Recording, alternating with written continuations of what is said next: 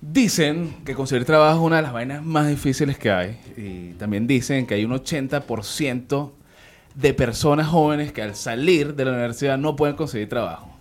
Y cada vez peor porque la competencia está cada vez más mortal. Es voraz, es voraz. Ahorita todo- todos los, los procesos han cambiado, ya la forma de conseguir empleo ya no es la misma hace 10, 15 años. Ahorita prácticamente todo es digital y se pierde mucho el, el- el contactar con las personas y quedan tus actitudes y tus aptitudes. Pero habrán algunos tips, algunas técnicas que puedan ayudarnos. Así, por eso hoy tenemos a una crack, a Katy Hernández Paz, que ella se encarga de colocar a las personas correctas en los lugares correctos. Bienvenida, Katy, ¿cómo Ah. estás? Gracias, gracias por este espacio, me encanta, yo feliz de estar aquí. Y exactamente, ese es mi propósito, poner a las personas en su sitio correcto, en las empresas, en las compañías que den con su identidad, con sus valores, lo que quieren lograr, dónde, se pueden, dónde pueden crecer, proyectarse.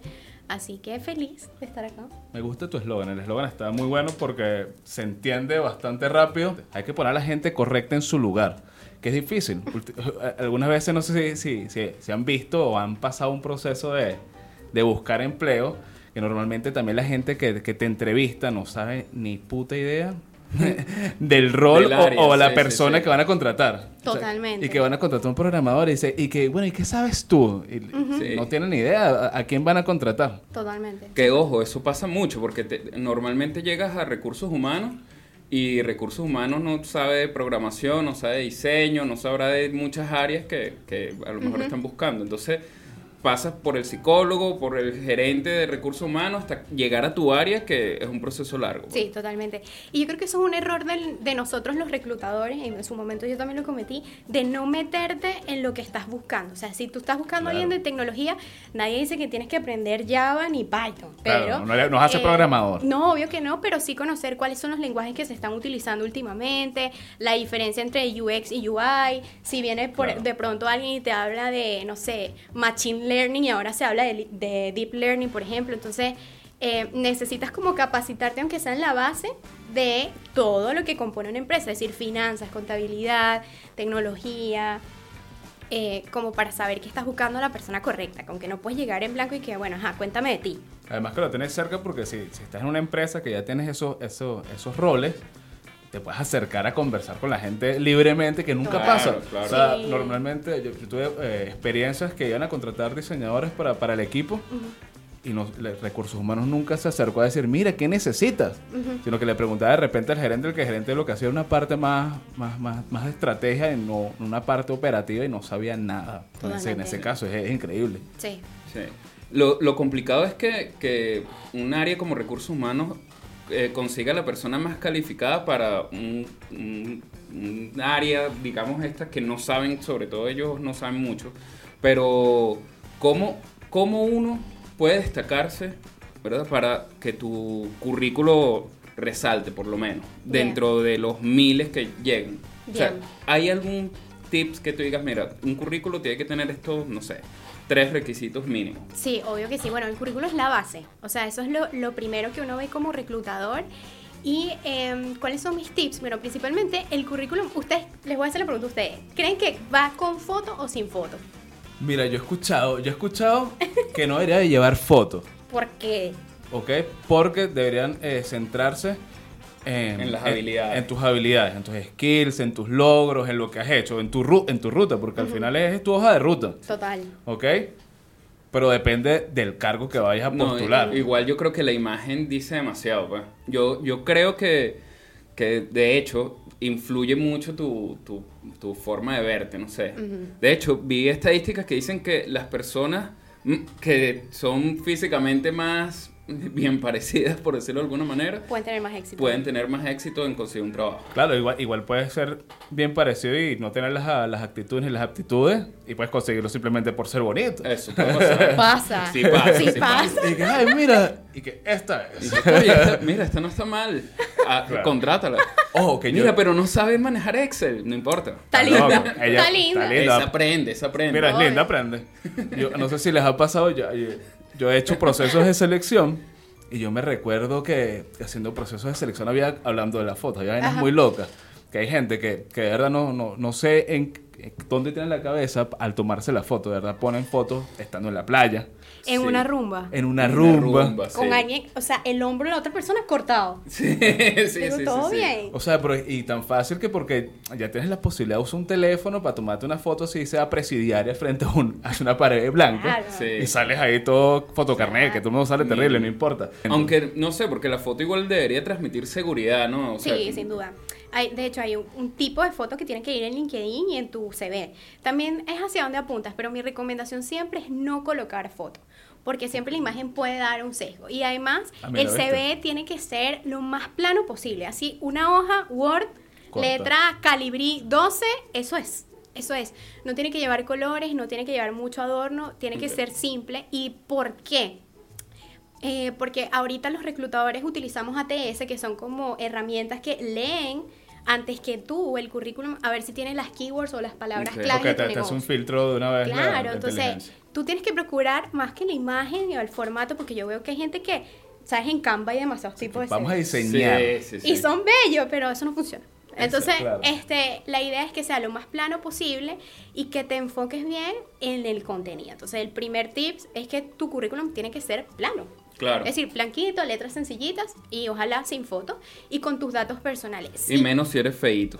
Ser feito, coño. no la pongas. No Ay, la bueno, pongas. no sé. Eh, o sea, a, a mí por lo Me menos, hablando de eso, de, de- hacer currículum, a mí me parece fastidioso y es un proceso. Sí. Tú sabes Sí. que me parece difícil de, de hacer un currículum, la parte de, de- de- de esa descripción eh, previa de uno. La, Ujú. la primera. Ah, el resumen profesional. El resumen Exacto. profesional, que la gente se equivoca demasiado, que pone que, bueno, yo estuve en el 2016 haciendo esto, y es mentira, es como, es como, es, a- es halagarte, pero cor- cortamente, no sé. Sí, mi- mira, para hacer el resumen profesional hay una fórmula. De hecho, tú tienes que partir con el- tu profesión, no sé, soy comunicadora social con tantos años de experiencia Claro. Y me dedico al área de personas, eh, capacitación, desarrollo organizacional y em, me destaco por mis habilidades de comunicación, liderazgo y ya, eso es todo. Entonces la fórmula sería tu carrera, años de experiencia, lo que vienes trabajando y por qué te Simpleza. destacas. Eso es todo. Y tiene que ser tres líneas. Sí. Y Claro. lo puedes hacer con ChatGPT incluso y queda súper bueno. Ok. Que ahorita no Eso que dices es interesante, porque ¿cómo Sí. sabes si la persona está... e- es lo que dice? Claro, porque hay currículos exagerados. O sea, hay currículos Sí, que sí, sí, yo, yo he trabajado con gente que sabe la mitad de lo que decía el currículo. pues. Totalmente, totalmente. Pero bueno, eso eh, lo comprueban los, los reclutadores después de las entrevistas. O sea, tú te caes sí o sí, tú puedes tener... El papel lo aguanta todo.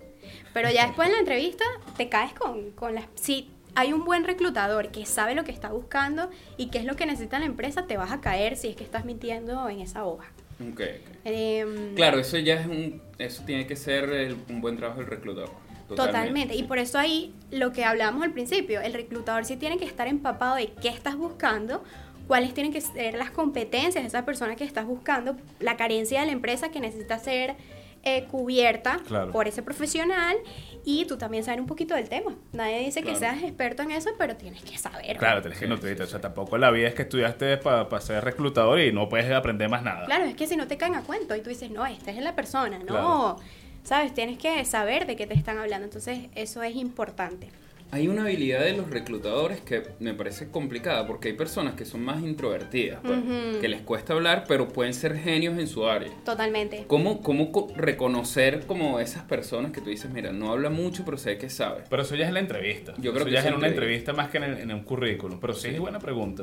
Sí, súper buena pregunta. Efectivamente, yo en las entrevistas me he encontrado con gente que hay que sacarle las palabras como con cucharita, Sí, ¿viste? claro. Em, pero generalmente también a las personas le, le aplicamos pruebas eh, psicológicas o test en el caso de las personas que trabajan en tecnología. Se les pone a hacer una pruebita de programación y ahí te das cuenta que la persona es súper competente. Em, y ya después que entran a la compañía, bueno, tú tienes que saber en qué célula o en qué equipo incorporarla para que pueda hacer el equilibrio y lo metes, no sé, con personas altamente comunicativas y ahí la persona también se destaca. Que, que está bueno porque no, no, no es solo contratar a alguien, sino saber eh, encajarlo en, en el en environment, ¿cómo se llama? En el ambiente. Estúpido. ¿eh? ¿Cómo es que la- se la- dice? la- la- la- ¿Cómo, que se- cómo se dice en español? Sí, sí. Qué suele ridículo. pasar, suele pasar. Corte.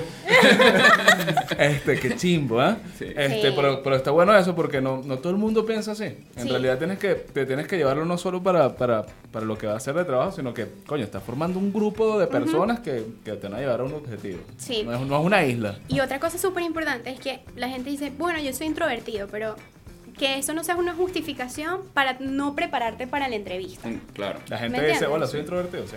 Sí, porque no, hay gente que me ha llegado a mí a la entrevista sin saber qué empresa estás postulando. Y que no es que me han dicho, es que he postulado mucho, no me acuerdo cuál era Ah, esta no, pero sí postulación. Pero eso está mal, eso está mal porque Claro que está mal. De- de- porque eso estaba viendo, porque no es solo, no es solo que el reclutador tiene que, que- que examinar a la persona, sino que la persona también tiene que examinar para dónde va a postular. Claro, y tiene que mostrar interés. Claro, al menos que estés postulando que sí que, no sea, tiendas. Ok, pues metes en 2000 tiendas porque va a ser lo mismo, pero ya una empresa que tú quieres, no sé, tener un, quieres superarte en un trabajo, Sí. no, puedes, no puedes ah, simplemente meter y que, bueno, eh, guachimán, Sí, eh, sí, programador, presidente. Bueno, porque Sí. presidente ya puede ser cualquiera. Se han visto casos. Sí, hemos sí, visto. sí. Y en varios países. Joder, ya una vaina y ya eran sacado una carrera Mira, ahorita que dices TCU. Que, que- que igual uno de los procesos de la parte psicológica, ¿qué pasa cuando consigues un buen perfil, pero la- el examen psicológico, la prueba psicológica, Di- dibujó, no te da, no te da el feeling o no sé, o, o el bicho puede ser un psicópata? dibujó, dibujó las partes cuadradas. Yo una vez vi una de esas cosas y dije, mira, dibujó las partes cuadradas, las, las partes del cuerpo, pues.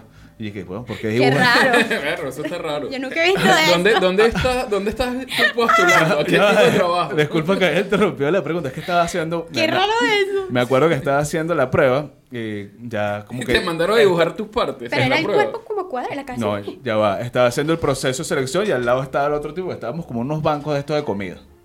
¿Sabes?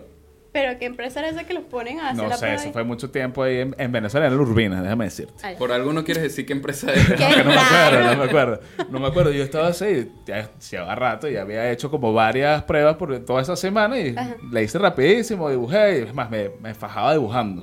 Que esta es otra parte de la pregunta. ¿Y si, y si sabes dibujar? Es otro pedo para que te agarren. Y me recuerdo que va el tipo al lado y el tipo estaba, tenías que, tenías que dibujarte a ti.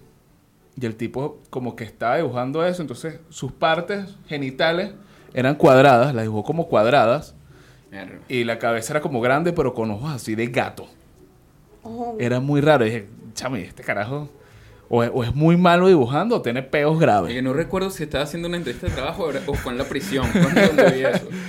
¿Ese chamo no quedó? ¿Quedó? No, no, no tengo idea, no tengo pero me, me, me llamó mucho la atención. O sea, dije, como que, ¿qué puedes sacar de una persona así? Los exámenes psicológicos igual deben de tener su, su, su pauta, así como, mira, no sé, no exageres tanto en los dibujos o Sí. no te centres en, no sé, en, en tanto en, quedar bien. Yo creo que uno, uno se esfuerza demasiado en tratar de quedar bien y, a veces hasta terminas. Totalmente, sí, el resultado no es lo que, no es lo que debería ser. Yo creo que eh, lo que miden los test psicológicos es como tu forma instintiva de trabajar. Es decir, ahí tú puedes ver si esa persona es más como de implementación o es más líder. Ok. Em, Irresponsable, me imagino. Claro. ¿Responsable o irresponsable? Ambas. Yo Si irresponsable. Sí. Ah, mira, es irresponsable. Contratado. Es que quería decir irresponsable, pero lo dije rápido. Lo volviste a decir igual, ¿verdad? No, pero si es irresponsable también tú dices, ah, bueno, no califica, pues. Claro, sí, y eso tiene, para la compañía te da un aire de dónde ubicar a esa persona, cómo es su forma de ejecutar en el día a día. Y evidentemente, si tú no pasas la, eva- la evaluación psicológica, aunque seas el crack de los cracks y eres lo que estamos buscando a nivel profesional, no quedas. O sea, que si tienes problemas psicológicos, emprende. Empre- A tu propio negocio y trabaja para ti. Trabaja para ti. Exactamente. Sí, sí, sí. El bicho odiándose igualito y que maldito sea. Tengo que contratar a alguien. Mira, pero en, en- igual, hablando ya, retrocediendo un poquito para los Vale. está bien, tú cuando, cuando eres, ya tienes una experiencia puedes hacerlo y puedes, puedes lanzar tu resumen y lo dices muy bien. Una persona que acaba de salir de la universidad, ¿cómo puede hacer eso? O sea, porque no, le- primero te piden como 1200 años de experiencia. Sí, sí, el mercado está rudo. Y, y es mentira que vas a tener ni experiencia laboral ni trabajando, ni trabajando en lo que, por lo menos, eh, en lo que hagas, en lo que hayas, en lo que, en lo que hayas estudiado. No vas a tener Claro. experiencia. eh, porque uno es, le- es muy diferente lo que uno estudia a cuando uno empieza a trabajar. Claro, es que ahí es cuando Totalmente. realmente eh, ejerciendo es cuando realmente sabes, aprendes primero y, y sabes lo que estás Cómo se bate el mambo. Porque en el Sí, fondo, sí. ¿Y, qué- y para qué estudié? no, y en el fondo es verdad, los, los trabajos siempre tú ves como que mínimo cinco años de experiencia, vainas, así Sí, que tú dices, ah, pero si acabo de graduarme, ¿cómo hago para tener esa experiencia? Ujú. Mira, las personas, que- primero, eh, el estudiante que está recién eh, saliendo de la uni, sí debe hacer su, su perfil profesional. ¿Y qué lleva? Bueno, ¿dónde estudiaste? ¿Qué mate eh, de repente a veces uno en la universidad hace como proyectos pequeños, tipo claro. de que fue tu tesis, coloca eso, va a ser una hojita y eso también está bien. Y yo siempre le digo a las personas nuevas o sin experiencia que apuesten primero a las empresas chiquitas, a las startups. Ok. Ahí siempre se busca talento, ni siquiera junior, trainee. O sea, Sí, que no saben nada. Claro. Incluso desde que están estudiando, ni siquiera han salido, Claro.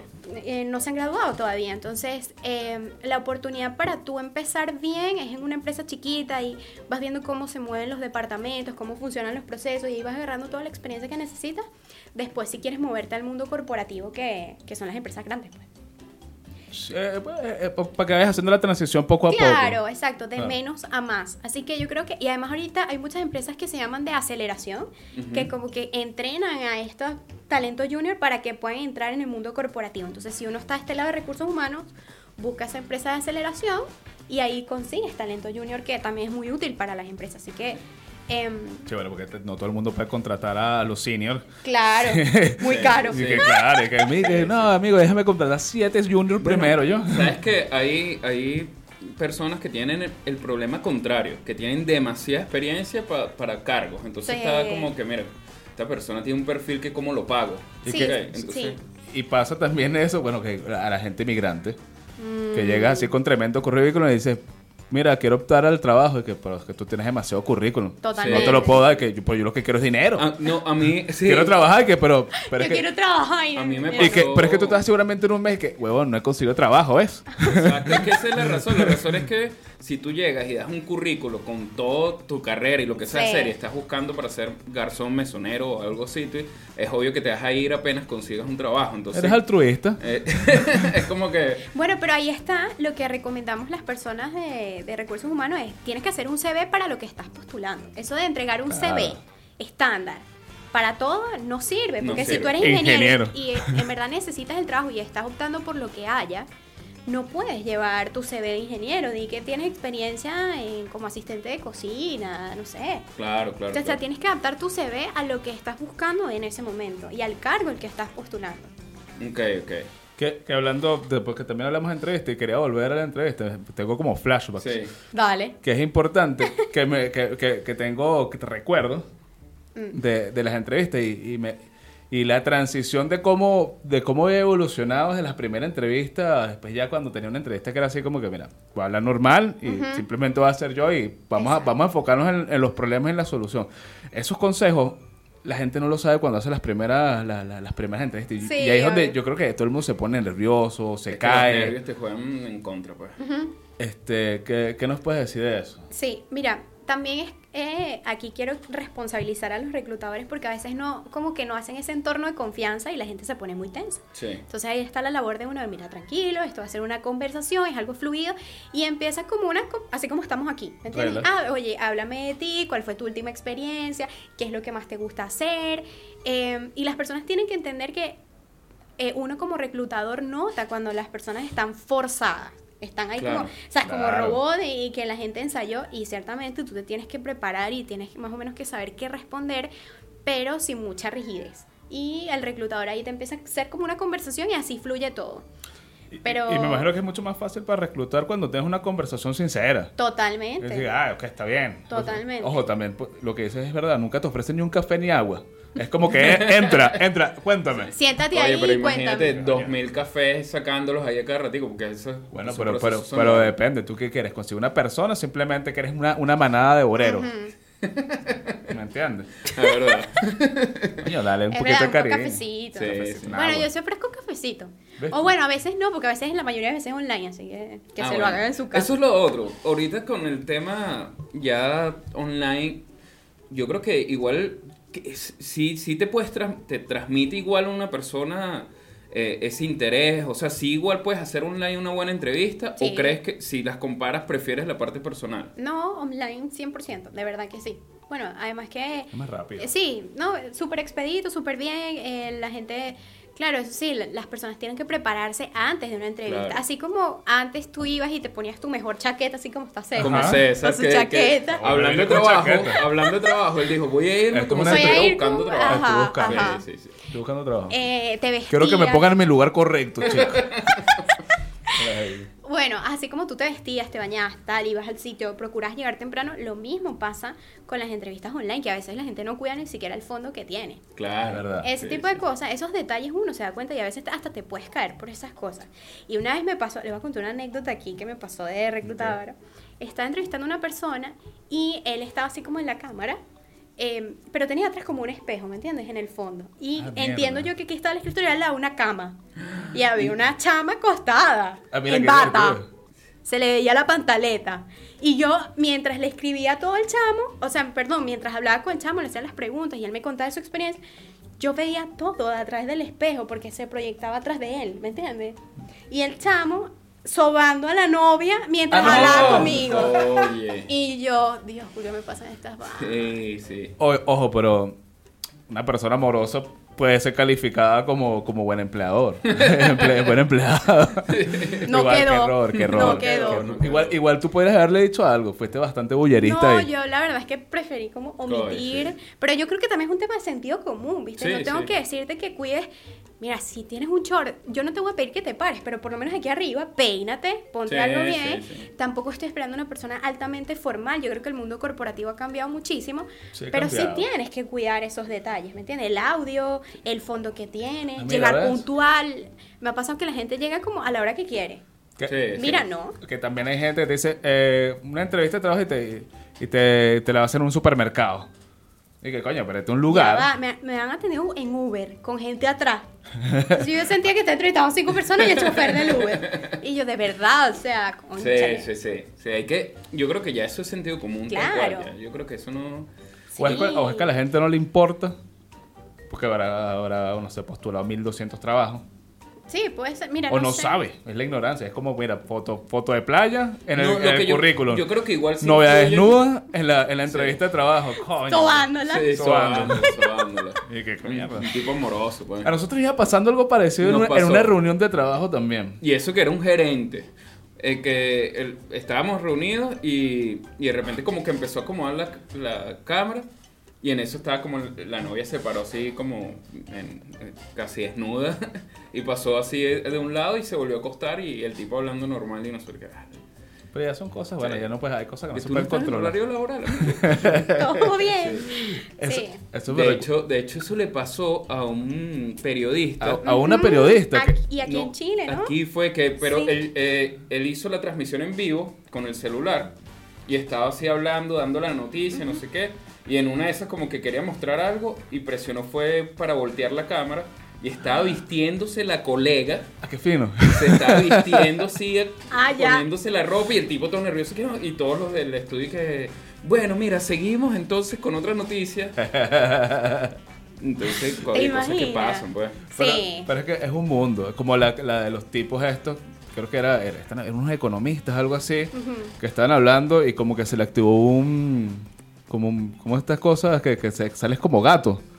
Ah, con el filtro. No, Como- no, que le- era un que se le- juicio, era un, era un ju- juicio. Que se le, que se le, se le activó un filtro de gato y era... era Y el juez estaba con un de gato. como- que era como un gato y el bicho hablando y todo el mundo cagado de la risa sin decirle nada. Sí. No te Y el tipo que no, no sé cómo... Vamos a poner Sí, el video por aquí. sí. I believe you have a filter turned on in the video settings. uh, I'm prepared to go forward with it. That's, I'm here live. It's not, I'm not a cat. No sé cómo... ¿Cómo desactivarlo? No sé cómo desactivarlo. Qué marico, que vaina tan, especial. Era un gato hablando, sí, yo me acuerdo de eso. Sí, sí, sí. Qué bueno.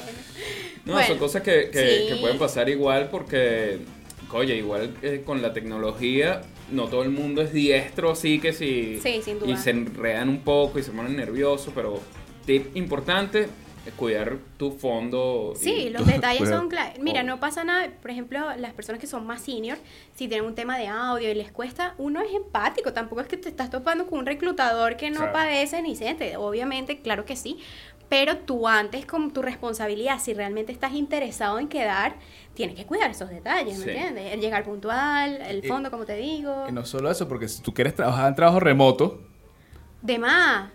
invierte, amigo. Sí, Claro. sí, sí. Sí, amigo, sí, invierte sí. un microfonito, una camarita buena, porque coño, si quieres trabajar remoto y- o híbrido, Claro. tienes Sí. que dar la, la facilidad que dices, ah, me voy a comunicar bien. Exactamente, sí. Sí. Y otra cosa que, que importante también que manejar esta esa depresión que te da cuando mandas mil Ay, currículos sí. y, y no te llaman y te La ansiedad. y te da ansiedad. Yo creo que igual eh, eh, cuidando estos est- estos vamos a estas recomendaciones que estamos dando, yo creo que igual te va a llevar a que consigas el trabajo en algún momento, pues porque Mm, Mira, a las personas que yo asesoro en On Placement, siempre les digo que cada no te acerca al sí.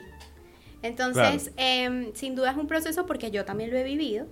eh, Súper frustrante, de repente te llega la notificación, oye, esta vez no sé, eh, fuimos por el candidato que considerábamos más eh, idóneo, pero no te desanimes. Cada vez los mensajes, lo que sí veo es que los mensajes de descarte son más humanos cada vez más. Sí, porque y eso antes se agradece. Yo creo que ni siquiera te decían, Sí, como que- simplemente no, sí. Eso es terrible. ese Eso- ghosting te ahí quedas es- esperando un mes y que yo sé que me van a llamar. Es ghosting, Y, claro. que- y después la, la recepcionista con esa paca de, de, de currículum y que qué está haciendo con eso.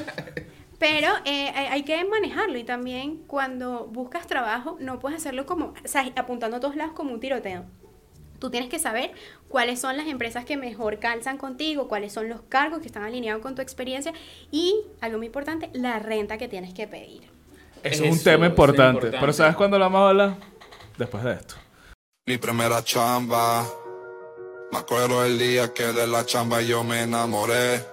Bueno, mira, Katy, nos quedamos en algo importante que es la renta. Siempre nos preguntan, ¿cuánto aspiras ganar? Ujú. Y uno siempre tiene miedo de que diré mucho, diré o, o- o voy a quedar por debajo. Ujú.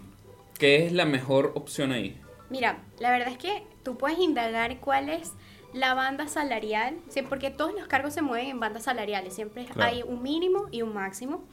Tú puedes indagar en eso en páginas como LinkedIn, que a veces te ponen la renta, puedes ir también a Michael Page, hay estudios de Robert, Robert Half, pero espero pronunciarlo bien, están en, en internet, y la idea es que tú te puedas descargar estos PDFs que salen una vez al año para que sepas cuál es la renta que se mueve el mercado, porque de repente si tú pides muy por debajo como para asegurarte quedar, te aseguro que esa no es la forma. Y no va a quedar. No vas a quedar porque uno dice, ¿por, qué esta gente está Sí. pidiendo tan poquito? O te vas muy arriba y obviamente ni siquiera hay chance de que te entrevisten. Esta persona está descartada por renta. Entonces tú tienes que saber en qué banda salarial moverte y según el tipo de empresa en que postulas, tú ves si pides un poquito más o un poquito menos. Eh, pero esa parte es muy importante. Mucha gente no conoce cuál es la banda salarial en la que se mueve. Claro, porque tampoco puedes aspirar, no sé, en- entrar a una startup y, y pedir lo mismo que pedirías en un, en un retail de estos gigantes. pues. Ujú. Ojo, que yo me he dado cuenta en el último tiempo, en estas asesorías de empleabilidad, que a veces las startups incluso pagan mejor que el corporativo gigante. O sea, fíjate cómo el mercado ha cambiado. Claro, porque estas empresas son financiadas por, empre- por empresas extranjeras o inversionistas, Claro. fondos, Fond- fondos, fondos claro. importantes. Y en verdad tienen más pulmón para invertir en el capital humano, que es lo que va a hacer que ese producto salga. Claro. Entonces ellos sí hacen un gran esfuerzo por pagarle bien a la gente porque saben el valor que dan. En el gran corporativo, ojo, te puedes encontrar con empresas que paguen muy bien, pero también unas que no tanto. Porque claro. De hecho, una vez escuché que en Estados Unidos había una propuesta, una propuesta, una protesta porque Walmart, que es una de las empresas número uno del mundo, era una de las que pagaba menos. pues.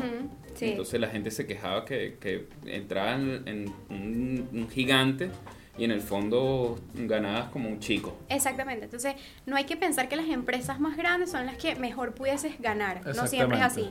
De hecho, ahorita las startups, eh, las buenas startups que realmente están eh, apañadas por buenos inversionistas, pagan súper bien. Súper bien y ahí puedes apuntar también.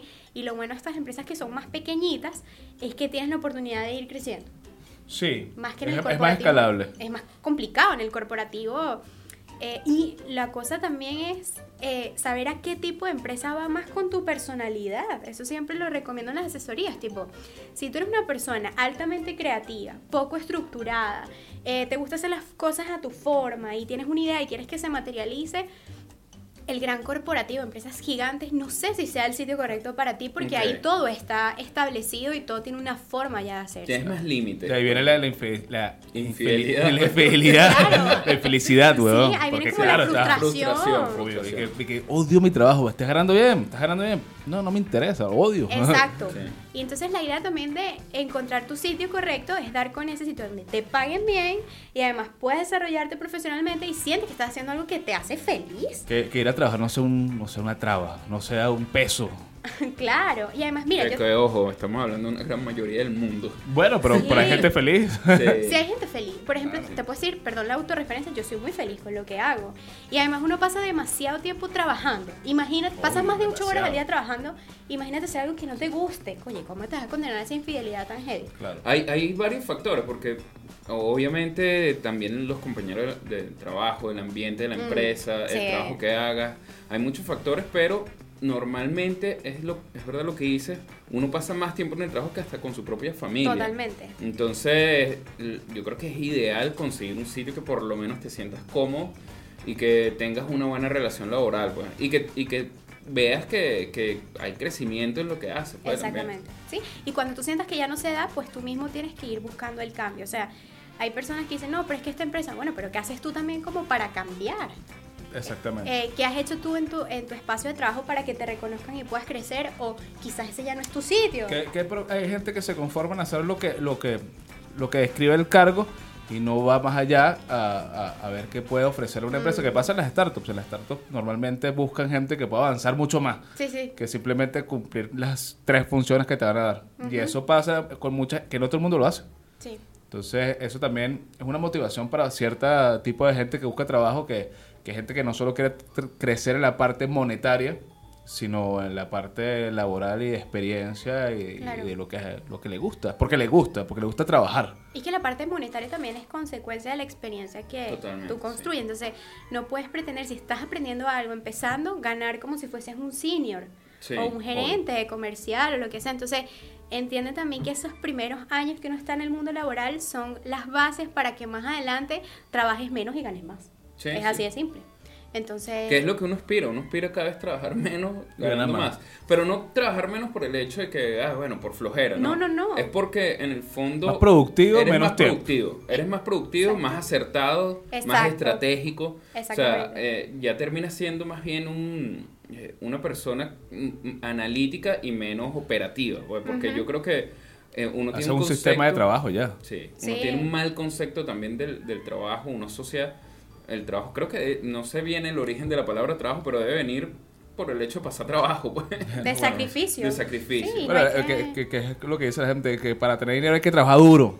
No Sí. Tienes que trabajar bien. Mm. Exactamente. Eso ha cambiado porque el concepto de, de trabajar de, de nuestros abuelos era como que mientras tienes que trabajar y esforzarte demasiado y, y físicamente agotarte Lo que para pasa es que dinero. ellos se esforzaban full porque, bueno, estaba era otro tiempo. Sí. Claro, sí. Pero yo ¿verdad? creo que ahora tienes que estar en un constante a- autoevaluación, Claro. un- ser analítico y, y decir, mira, y, y aprendiendo todo el tiempo. Y Mira, y aprendiendo. ahorita está de moda en el mundo corporativo el término de agile, que es como hacer más con menos y en menos tiempo también. Ok. claro. Entonces, es como que eh, lograr la eficiencia en tus procesos e incluso en, en- en tu persona también, eh, por ahí yo creo que va el, el tema. O sea, el trabajo no tiene que asociarse con sacrificio, sino con lo que te gusta hacer y cómo puedes mon- monetizar eso Sí. que disfrutas. ¿Cómo, ajá, cómo lo mercantilizas? Exacto. Igual me, me, me parecía, hablando de- de- del rango salarial, que se he visto microcampañas en redes sociales de la gente quejándose así como que, mira, deja de estar colocando ofertas de trabajo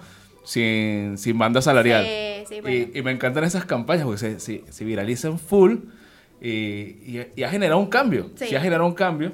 Y, el- y a lo otro que vengo es que me ha pasado también que, obviamente, le preguntas a la persona que, que te está entrevistando, mira, pero cuéntame, ¿sabes? ¿Cuál es la banda salarial? ¿Cuál es el rango que tengo? Y te dicen, no, no puedo decirte. Oye, Sí. ya va, ¿cómo no me puedes decir algo tan importante? Para, o Sí, sea, yo sí, ah, claro. ahí voy a trabajar todos los días, durante muchas horas, y tú eres incapaz de decirme esto. Déjame, coño, quiero negociar. Lo que, eso pasa con las empresas muy tradicionales, como que no son transparentes con esa información. Yo creo que es por un tema, no sé. Pero en mi caso, cuando los candidatos me preguntan, yo le digo, mira, se maneja en esta banda. También como para garantizar que la persona pida lo que ella considera y yo después le digo, mira, yo te puedo pagar esto, pero siempre dentro de esa banda, ¿me entiendes? Tampoco es que le va a pagar menos ni más. Esto es, y dentro de esa banda yo te puedo pagar esto, eh, te, te puedo pagar esto, perdón. ¿Te sirve? Sí, listo, dale. Eh, al menos puedes tra- transparentar una banda, no le estás diciendo cuánto Sí, es sí, no, puntualmente, claro, sino claro. desde hasta. Sí, sí, Sí, Creo que funciona súper bien.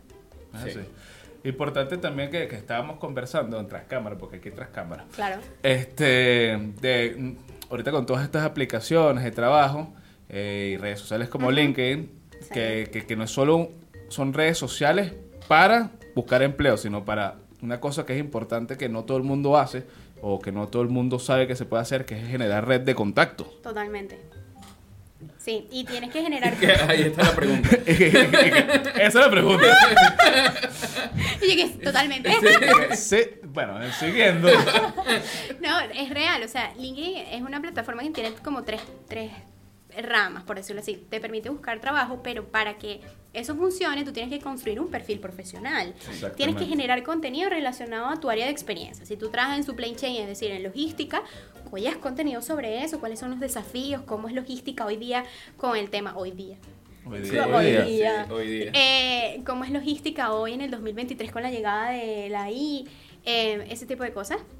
Eh, también interactuar con otras personas y agregar a colegas, a las, a las empresas a donde tú quieres llegar. No sé, si tú eres del área comercial, agrega el gerente comercial de Coca-Cola si es que tú sueñas con trabajar en esa empresa. Exactamente. Y escríbele, oye, estoy interesada en tal cosa. O sea, ese es tu sitio para brillar como profesional. Y tienes que generar, así como generas contenido en Instagram, tienes que generar contenido en LinkedIn. Que la, gente, que la gente le da fastidio, pero en realidad es mucho más fácil porque es, es lo que estás palpando todos los días y, Sí.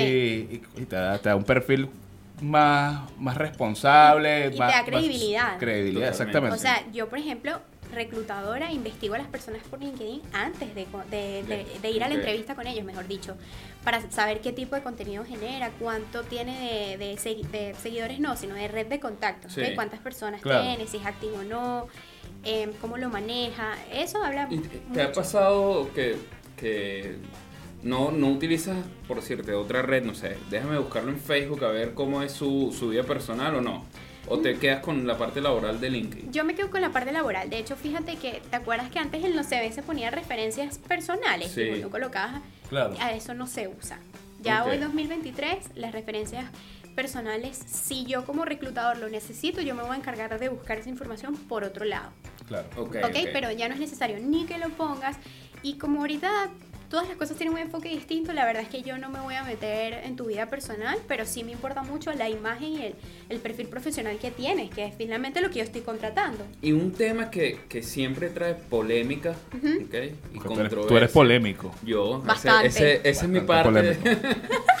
Mira, eh, existe todavía discriminación laboral, por lo menos en eh, el caso de, de ser mujer. ¿Te trae alguna diferencia a ciertos cargos o existe esa discriminación todavía? Sí, totalmente. Sí, yo misma lo he vivido. Eh, yo tengo mucho tiempo ya trabajando, yo trabajo desde joven eh, en el mundo corporativo y Hace poco, entonces. no, tampoco así, ya te- voy a cumplir 30 Todavía te ves pero- bastante joven. Ay, qué bueno, está bueno, está bueno. Eh, para yo asumir el, el cargo de líder, que fue hace muy poquito, que era People Lead, eh, me costó, me costó muchísimo lograr ese reconocimiento. Fue un trabajo arduo, te prometo que fue demasiado intenso. Eh, y capaz que- lo merecías antes. yo creo que sí, ¿Sí? claro que sí. Eh, pero el esfuerzo que tenemos que hacer las mujeres para que puedan ver en nosotras las habilidades, las competencias, es mucho más intenso que el que hace un hombre. ¿En qué sentido? Y es que yo siento que, que ya está intrínseco en la sociedad que como el hombre, porque sigue siendo visto como el que lleva el pan a la casa, los ingresos a la casa, pues esa persona es altamente competente. O sea, Claro. y, y si te pones a ver en la mayoría de las, de las mesas gerenciales de las empresas son hombres. Sí. Sí, es verdad. Bueno, esto fuimos para, para como un, un seminario y había, era como 20 hombres y 3 mujeres. Sí. Totalmente. Bueno, yo... o sea, eran dueños de empresas. Ujú. En esta empresa donde, donde yo era People Lead, eh, yo era la... Mentira, habíamos dos mujeres y el resto eran puros hombres. Sí. Y sé que la otra chica también hizo un esfuerzo importante por llegar a donde estaba. Entonces, eh, siento que el esfuerzo para llegar, el de las mujeres, tiene que ser mucho más notorio y más fuerte que el del hombre. Ellos también, o sea, en general hay mucha competencia en los hombres, sé que trabajan súper bien. eh, pero creo que las mujeres nos tenemos que esforzar un poquito más para ser vistas, para ser Sí. destacadas. Sí, igual, igual siempre está el factor de que, de que la mujer tiene... eh, Tiene sobre hijos. todo- sobre todo el caso de tener un, hijo ya te sí. saca eh, de tu trabajo y, y siempre eso representa un riesgo para la empresa también. Y, y está como muy visto eso y que, que la mujer sí queda en estado ya cambia totalmente todo. Pero ya ahorita con el, tel- eh, con el trabajo remoto, eso también ha cambiado porque la- hay Sí. personas que, Sí. que han dicho, mira, tengo mi hijo en A mi mí- casa y yo a- sigo trabajando. A mí me han llamado call center que con, con niños llorando atrás. y Atrás, que, mira, que para que tomes esta oferta que... Pero ese- Claro. qué mala, ma- qué mala Sí, venta. que mira, que- si Mi quieres primera chamba. y me, y me Este después. sí, ya, pero te- te- Mira, para que me compres, por favor. Coño, "Ah, weón". Sí, pero... Bueno, atiende a tu muchacho y después me, me llamas de nuevo, por favor. Pero yo creo que esa discriminación va a depender mucho de, de, obviamente, del lugar. Porque yo también he visto y he estado en empresas donde más bien el rol de la mujer está más protagónico. Sí, claro, Y, y- y lo, y lo prefieren tener. Entonces yo creo que va, va a ser eh, sujeto a, a, a donde esté y obviamente a, a- como a que el factor humano a, a donde sea su... su Sí, Pero yo sí creo que, que hay quiere. una gran mayoría... Sí, todavía existe Todavía. es- esa diferencia, pero yo creo que con el tiempo eso va mitigando, ¿sabes? Sí. Como que ya no es tan intenso como antes, pero no sigue costando. La verdad es que yo lo he vivido, me imagino que otras mujeres también. Eh, y también en las asesorías me doy cuenta que hay muchas chicas que luchan por avanzar y es difícil y siempre están como en el mismo cargo y quizás le cambian como el seniority, pero no pasan a líder, no pasan a gerente. Hay algo ahí social hay que... sí, hay un paradigma ahí que, por, de hecho, me imagino que te puede pasar que soliciten una asesoría y llegues tú, mujer, y, y la persona se extraña, así como que, ah, eh, Mira, a mí me pasó, antes yo trabajaba como relator, como consultor, era mi trabajo en recursos humanos y claro, una vez me tocó pararme en un escenario a dar una capacitación, ni me acuerdo del tema, y los señores como que no me prestaban atención porque ¿qué, esta niña qué me va a venir a contar a mí? exacto. Sí. Entonces, disculpe, pero hay cosas que la generación de antes tiene que enseñarte a ti. Sí. Y yo como mujer tengo mucho que enseñarte a ti. O sea, ¿por qué me vas a, a- a tener, cómo vas a tener ese sesgo sin ni siquiera empezado a hablar? Y yo me acuerdo que yo llegué con mi maleta y todos los, ¿sabes? Todos los parapetos de la capacitación y, la que- gente así como... Y que esta es una carajita, che. Esta Sí, chama que va a venir a niña que, que me, que va a estar Y ahí tú dices, que- es puro sesgo, o sea, Sí. es simplemente un tema cultural que hace que las personas no puedan abrirse al cambio. No, y, y yo, a mí me ha tocado conocer eh, personas, mujeres que, que tú Personas ves- mujeres, me gusta. Sí, personas mujeres. No, porque yo habla de personas. Soy y persona mujer. Es una persona mujer. Hablando de personas mujeres, eh, que, que tienen unos currículos impresionantes y tú dices, mira, tiene más experiencia que cualquiera de nosotros. y- Sí. Y, y tú dices, oye, eh, aparte que todo el mundo tiene algo que contar, Es verdad. estamos hablando de que, y uno siempre debe escuchar, no, me, me tocó mi momento Qué lindo. Está inspirado, ¿ah? inspirado. Pero no, en serio, yo creo que eh, hay un sesgo eno- enorme en, en cuanto a eso. Como que eh, el hombre tiene que ser superior y si no, eh, es, es mal visto y, y yo creo que eso va a ir cambiando. Ojo, Yo- antes era más marcado que ahora. Totalmente. Claro, Ahora, ahora se ha avanzado bastante y yo creo que es, el, que es lo que hablamos, es el verdadero feminismo. El que la mujer demuestre realmente que, que es igual, está igual de capacitada que muchos hombres o hasta más. Yo, yo creo que ahí no Que- tiene que ir más de género, sino que ya la gente tiene que tener una visión meritocrática. Coño, tú habilidades. contrata a alguien Sí. no por, por, por su género ni su físico, lo- pues, hablando de que no, no sino por poner tus la foto. competencias y tus habilidades, Obvio. eso es todo. Y Sí, tú, los sí, sí. resultados que tú das a la compañía que finalmente es por lo que te miden. Claro, porque Sí, tú sí. lo que quieres es dinero, tú no quieres nada más nada. Sí, en ¿para qué sí. Quieres? Es una motivación importante. claro. Si no es el 80% de la motivación. Sí. Bueno, y para cerrar, obviamente, lo más importante de todo, Mm. Katy, ¿por qué, por qué la gente debería ir a donde Katy ya? Muy bien, bueno, lo que yo hago se llama, no sé si sabían cómo se llama este, este mundo, pero se llama Outplacement, ¿lo conocían? Outplace. Outplacement. Eh, el mío se llama On Placement porque me gusta que es que en la plaza y no fuera del sitio. Ok, ok. Eh, me pueden conseguir así en Instagram. Y mi propósito es ayudarte, acompañarte durante un tiempo en tu búsqueda laboral. ¿Y qué hacemos ahí? Bueno, potenciamos tu CV con todo lo que, lo que es llamativo para el reclutador, para dar en esos cargos que están asociados con tu experiencia. Y la asesoría de empleabilidad tampoco es tan dura como suena porque también lleva como una parte psicológica, como un coaching también, ¿sí? Ah. Es decir, a dónde quieres apuntar, qué es lo que realmente disfrutas hacer, cuáles son las empresas, lo que hablábamos antes, con tu personalidad, dónde realmente sí puedes como explotar todo ese potencial que tú tienes. Que capaz en ciertas empresas eso se vea como, Sí. como que esté difícil, ¿sí? Em, así que bueno, la verdad es que he tenido muy buenos resultados con mis clientes en muy poquito tiempo, así un promedio de uno, dos meses, máximo tres meses me he topado por ahí. Encuentran un lugar correcto para ellos, con la remuneración que esperan, el cargo que quieren. Pero hay que trabajar, yo siempre les digo, buscar trabajo es un trabajo. Es un trabajo. Es un trabajo y requiere constancia y bueno, agradezco mucho a la gente que ha depositado la confianza en mí, estoy disfrutando mucho lo que estoy haciendo y yo creo que sí hay que buscar ayuda cuando uno realmente está en esa etapa, porque buscar trabajo es difícil, creo que todos lo hemos Sí, vivido. sí. Y en todas las Y- edades. y cada porque, vez puede ser difícil. para una persona senior que también buscan trabajo. Totalmente. Porque Eh, al principio- Para el jovencito Sí. y para, para, para ustedes, los de la tercera edad. De, la, de la- de la edad ¡El mediana.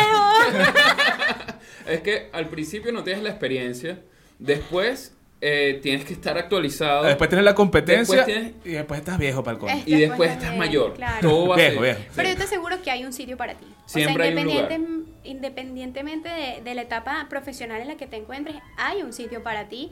Y ideal que lo hagas con una persona que conoce cómo es el proceso de empleabilidad. Y así como cuando uno, no sé, necesita ayuda y va al psicólogo, pues siempre hay expertos para cada materia. Hay personas que se dedican a la empleabilidad.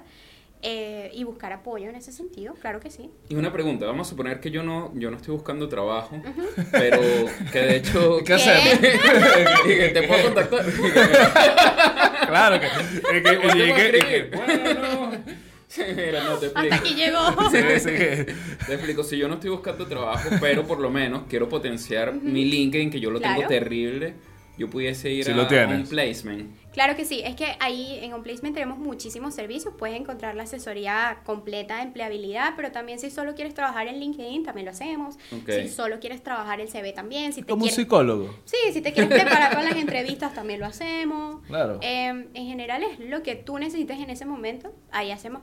No, no- no son como servicios puntuales, sino es algo más a tu medida. Ahí tú me cuentas qué necesitas, qué estás buscando y yo te apoyo en ese Perfecto. proceso. Es que ya no existe nada paquetizado, amigo. No. Está todo es a la medida. Todo es personalizado. Así que bueno, muchas gracias, Katy. A ustedes, Oye, gracias, la pasé excelente, bien. Excelente. excelente Aquí, episodio. aquí así haremos que- todas las cosas de Katy. Sí, seguiremos. Así que bueno, muchas gracias. Gracias, Katy, por venir. Chao. Chao.